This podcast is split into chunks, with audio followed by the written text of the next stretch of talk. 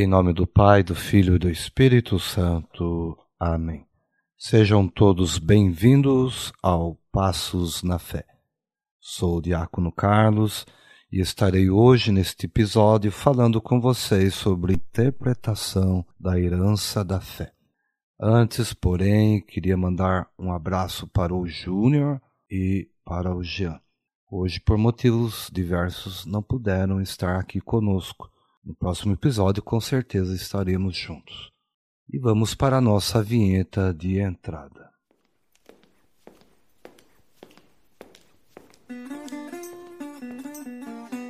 Passos na Fé.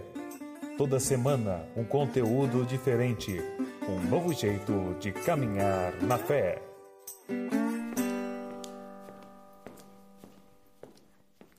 Hoje vamos discutir, falar sobre a quem compete a interpretação da revelação divina na igreja, o que vem a ser o depósito da fé, o magistério da igreja, os dogmas, o senso da fé e como que nós crescemos na inteligência da fé. Não são temas fáceis de compreensão, por isso vamos sempre pedir a luz do Espírito Santo para que ilumine a nossa inteligência, a nossa razão, né, o nosso sentido de fé.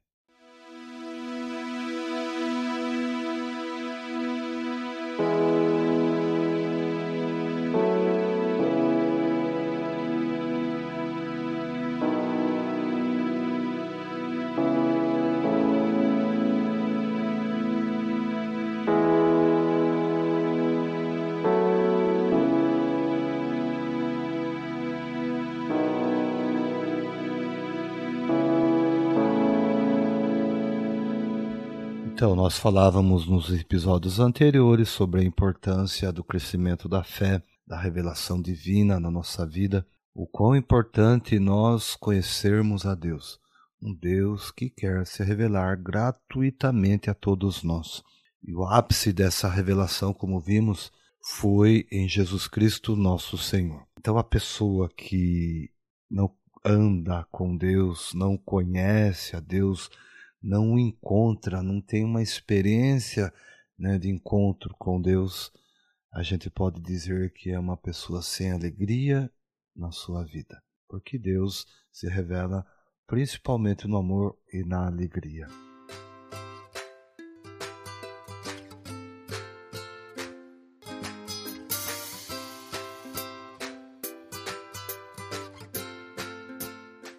Quem garante né, esta revelação para nós? Porque no batismo recebemos os, as virtudes teologais, depois crescemos e ao longo da nossa vida isso vai sendo transmitido para nós. Mas quem interpreta corretamente tudo isso? Quem faz chegar até nós né, o perfeito conhecimento da fé? Na igreja nós temos três pilares importantes que garantem a interpretação da revelação divina, que é as Sagradas Escrituras, a Sagrada Tradição e o Magistério. Nós vimos isso em episódios anteriores. Hoje a gente vai falar um pouquinho de como que a, a interpretação da fé chega até nós. Quem garante que ela chegue de forma correta para cada um de nós? Então a pergunta que se faz é: a quem compete a interpretação da revelação divina. E como vocês sabem, a gente sempre vai usar um documento que é importante para todo cristão católico, que é o Catecismo da Igreja.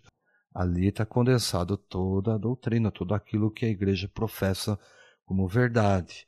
E se nós lermos, estudarmos e interpretarmos corretamente o que nele está escrito, com certeza viveremos tranquilamente uma vida cristã pautada em valores é, absolutos e diria assim os melhores valores para qualquer ser humano. Então cabe à igreja transmitir a herança da fé na sua totalidade. Está lá no Catecismo da Igreja Católica, no número 84. Diz assim: o patrimônio sagrado da fé, ou depositum fidei, contido na sagrada tradição e na sagrada escritura, foi confiado pelos apóstolos à totalidade da igreja. Isso é importante. é, pela transmissão né, de sucessão né, dos apóstolos para os bispos, bispo, até chegar a nós. Então, apegando-se firmemente a Ele, o povo santo todo, unido aos seus pastores, persevere continuamente na doutrina dos apóstolos e na comunhão, na fração do pão, nas orações, de modo que, na conservação, no exercício e na profissão da fé transmitida, se crie singular unidade de espírito entre os bispos e os fiéis. Então é assim que a igreja interpreta. Ela toma né, como ofício é, receber devotamente e conservar zelosamente a palavra de Deus. E tem como tarefa interpretar, discernir e transmitir também de forma zelosa a palavra de Deus, sempre com a ajuda do Espírito Santo. E quem exerce essa autoridade na igreja é o magistério. E ele não exerce em nome dele, não.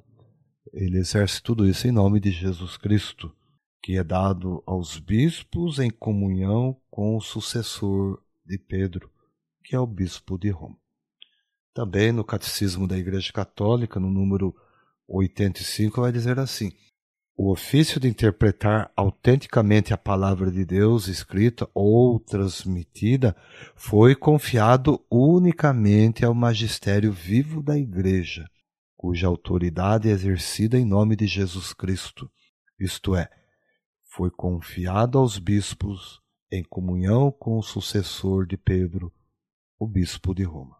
Todavia, tal magistério não está acima da palavra de Deus mas a serviço dela, não ensinando senão o que foi transmitido, no sentido de que, por mandato divino e com a assistência do Espírito Santo, piedosamente ausculta aquela palavra, santamente aguarda e fielmente a expõe.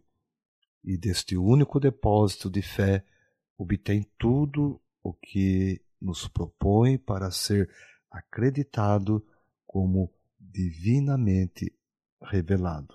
Então, isso é de suma importância. Ah, a gente pode até fazer uma comparação com um apresentador de auditório, porque lá ele vai ter um painel eletrônico e duas respostas possíveis, sim e não. E lança uma pergunta. E as pessoas vão dizendo sim, não. Daí ele faz a totalidade computa esses votos, quanto sim, quantos não. Na igreja não pode ser assim. Imaginemos, né, se as decisões na igreja sobre fé, sobre dogma, fossem tomadas desta forma, né, como um apresentador de auditório. Quem acha sim, levante a mão. Quem acha não, levante a outra mão. Né, vote ou não vote. A igreja não transmite a fé desta forma ela leva em conta sempre aquilo que está contido na sagrada tradição, na sagrada escritura e principalmente a herança, aquilo que foi transmitido por seus sucessores, né, desde Pedro até o Papa hoje. Atualmente a gente vê muitas vezes até pessoas que falam às vezes sem saber o que estão falando. Ah, o Papa devia mudar esta norma, o Papa devia acelerar isso, o Papa devia proibir aquilo. O Papa não vai tomar decisão em relação à fé, senão consultando o colégio apostólico, senão é, pela ação do Espírito Santo, senão bem estudado com auxílio dos teólogos, né, com auxílio da tradição da igreja. Porque neste ponto, né, nós vamos ver futuramente, a igreja tem que ser infalível. Então o magistério ele não, não atua em seu nome, mas sempre em nome de Jesus Cristo. E segundo a gente viu no catecismo, na verdade, o magistério presta um serviço ao povo de Deus. É um dom dado a eles para interpretar de forma correta, para que o povo de Deus possa caminhar de forma correta. Dentro disso tudo, a igreja também ela atua naquilo que a gente chama de dogma. e pela autoridade que a igreja recebeu de Cristo, é que o magistério então vai definir certos dogmas. A dogma é uma palavra que vem do grego doken, que significa parecer ou parecer bem. Dogma, assim, uma definição simplista, até diria, é uma verdade de fé revelada por Deus. Então, todo dogma ele tem que ser imutável e definitivo. Não pode ser mudado e nem revogado, pois Deus, sendo perfeito e eterno, não está sujeito a mudança, pois o Senhor é o mesmo ontem, hoje e eternamente. Então, o dogma, quando pronunciado pela igreja, vai dizer a respeito de uma fé, de uma revelação divina. A partir do momento que ele é proclamado, ele não pode ser mudado, não pode ser atualizado, não pode ser renovado. Por isso a igreja toma todos os cuidados é, para proclamar um dogma de fé. No catecismo, se procurar aí na sua casa, você vai ver lá no número 88 o que o catecismo diz sobre dogmas da fé. O magistério da igreja empenha plenamente a autoridade que recebeu de Cristo quando define dogmas. Isto é, quando utilizando uma forma que obriga o povo cristão à adesão irrevogável de fé, propõe verdades contidas na revelação divina ou verdades que com estas tem necessária conexão. Então, a igreja sempre vai tomar os devidos cuidados para proclamar um dogma de fé.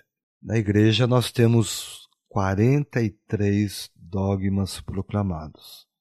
E eles são divididos em oito categorias distintas. Por exemplo, os dogmas sobre Deus, os dogmas sobre Jesus Cristo, sobre a criação do mundo, os dogmas sobre o ser humano, os dogmas marianos, dogmas sobre o Papa e a Igreja, os dogmas sobre os sacramentos e, e os dogmas sobre as últimas coisas, a escatologia, né? estudo das últimas coisas. Então, a igreja, quando vai falar sobre um dogma, ela tem todo um cuidado especial para pronunciar um dogma. Por exemplo, o dogma da Assunção de Maria ao céu.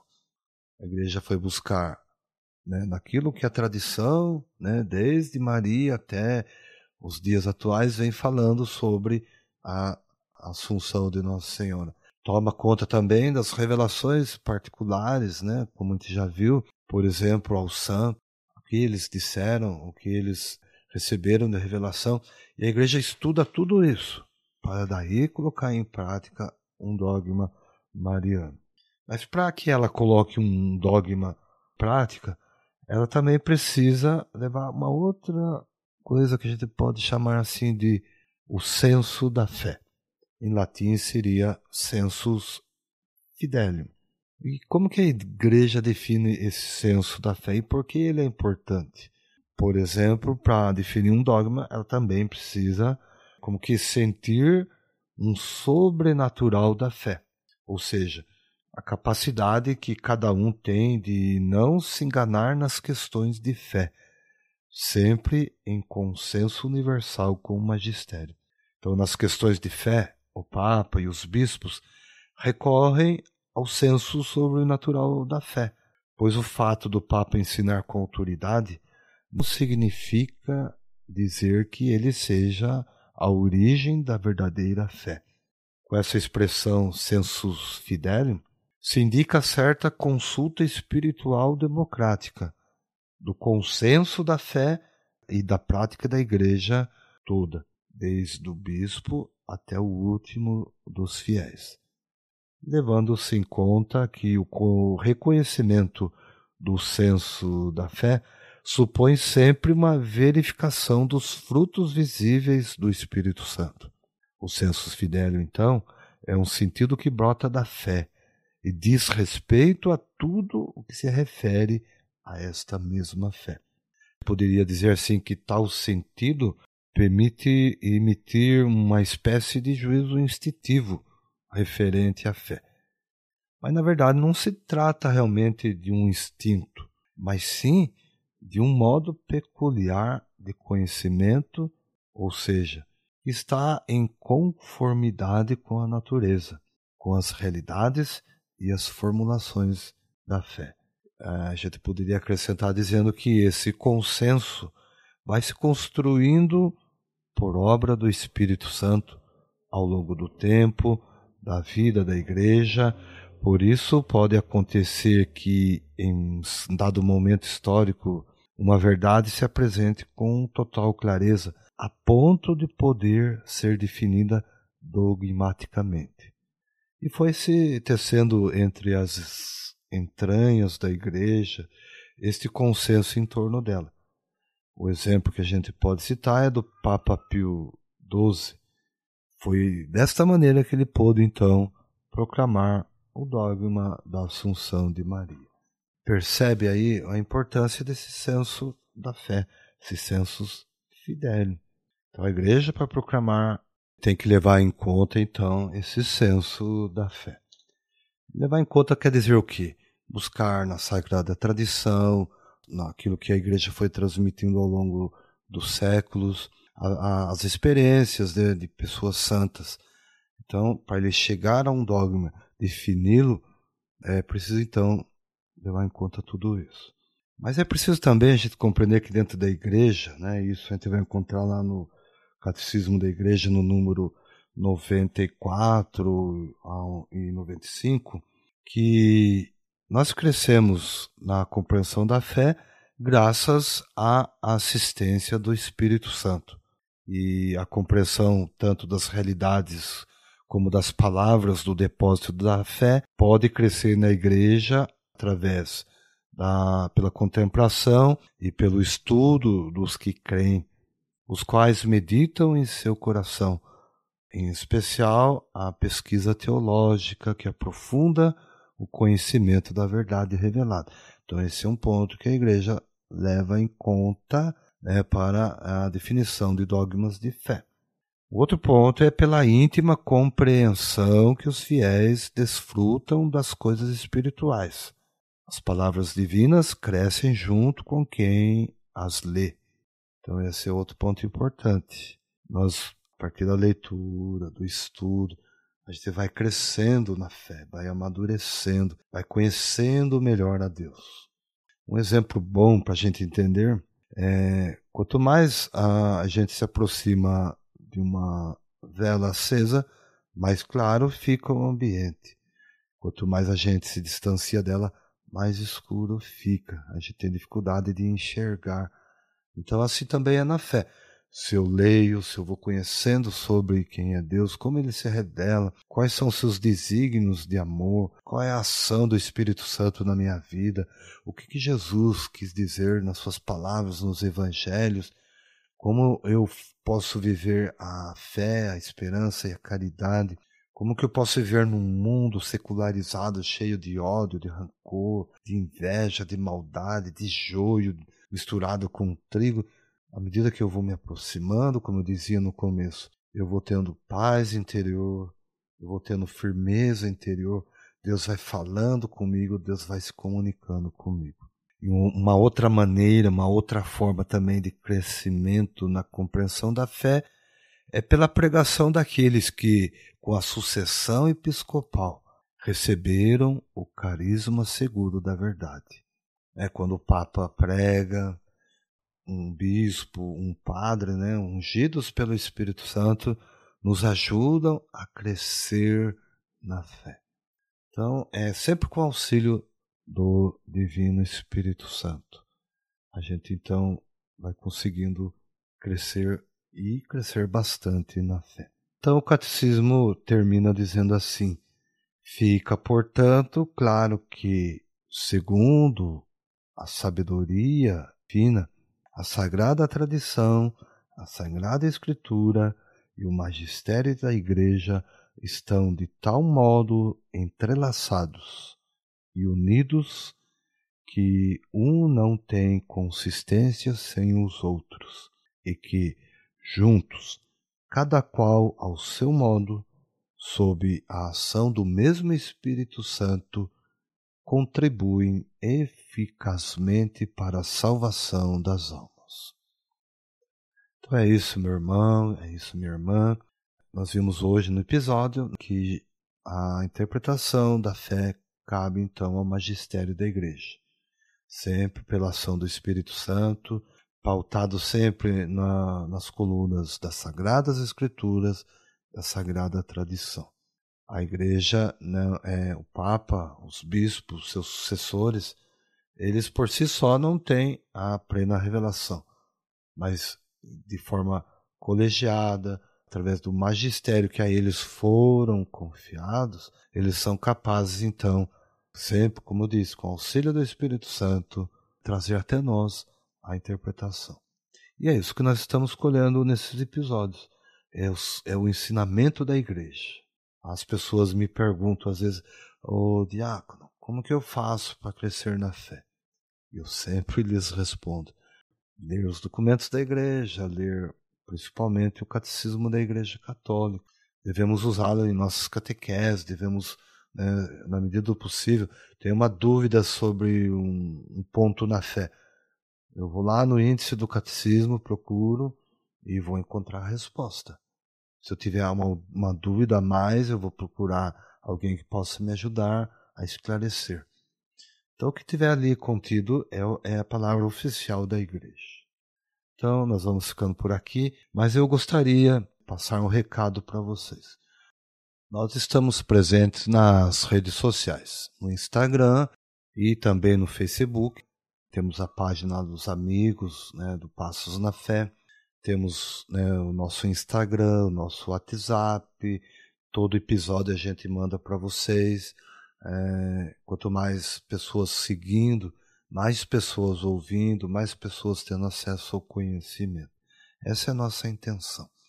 Esse é o nosso desejo, que é, as pessoas recebam esse conteúdo e possam ser ajudados a crescer na fé por eles. Vamos pedir a bênção de Deus, sempre pela intercessão da Virgem Maria, nossa Mãe Santíssima. Abençoe-vos o Deus Todo-Poderoso, o Pai, o Filho e o Espírito Santo. Amém.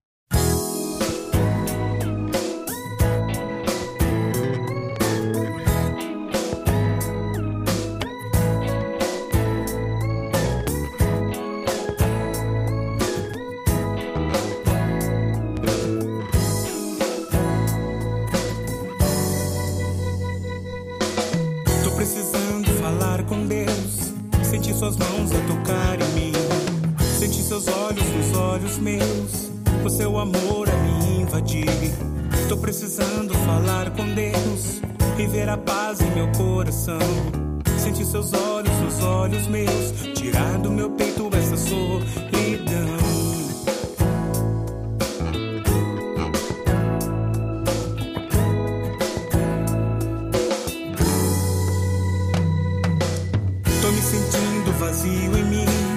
Tudo que vejo é só decepção. Tudo que quero não me faz feliz. Tô precisando de uma solução. Tô precisando falar com Deus. Fazer da tua voz minha oração.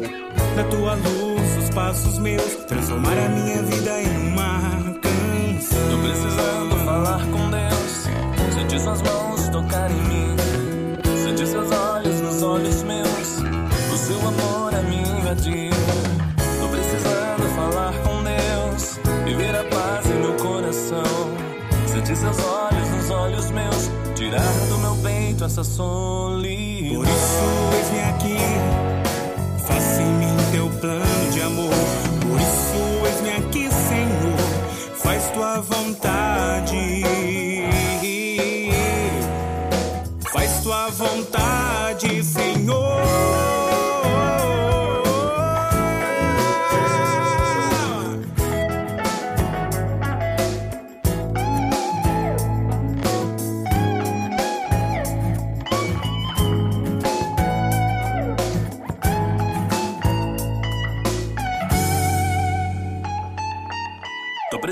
Precisando falar com Deus. Sentir suas mãos tocar em mim. Sentir seus olhos nos olhos meus. O seu amor a me invadir. Tô precisando falar com Deus e ver a paz em meu coração. Sentir seus olhos nos olhos meus, tirar do meu peito essa solidão. Tô me sentindo vazio em mim, tudo que vejo é só decepção. Tudo que quero não me faz feliz. Tô precisando de uma solução.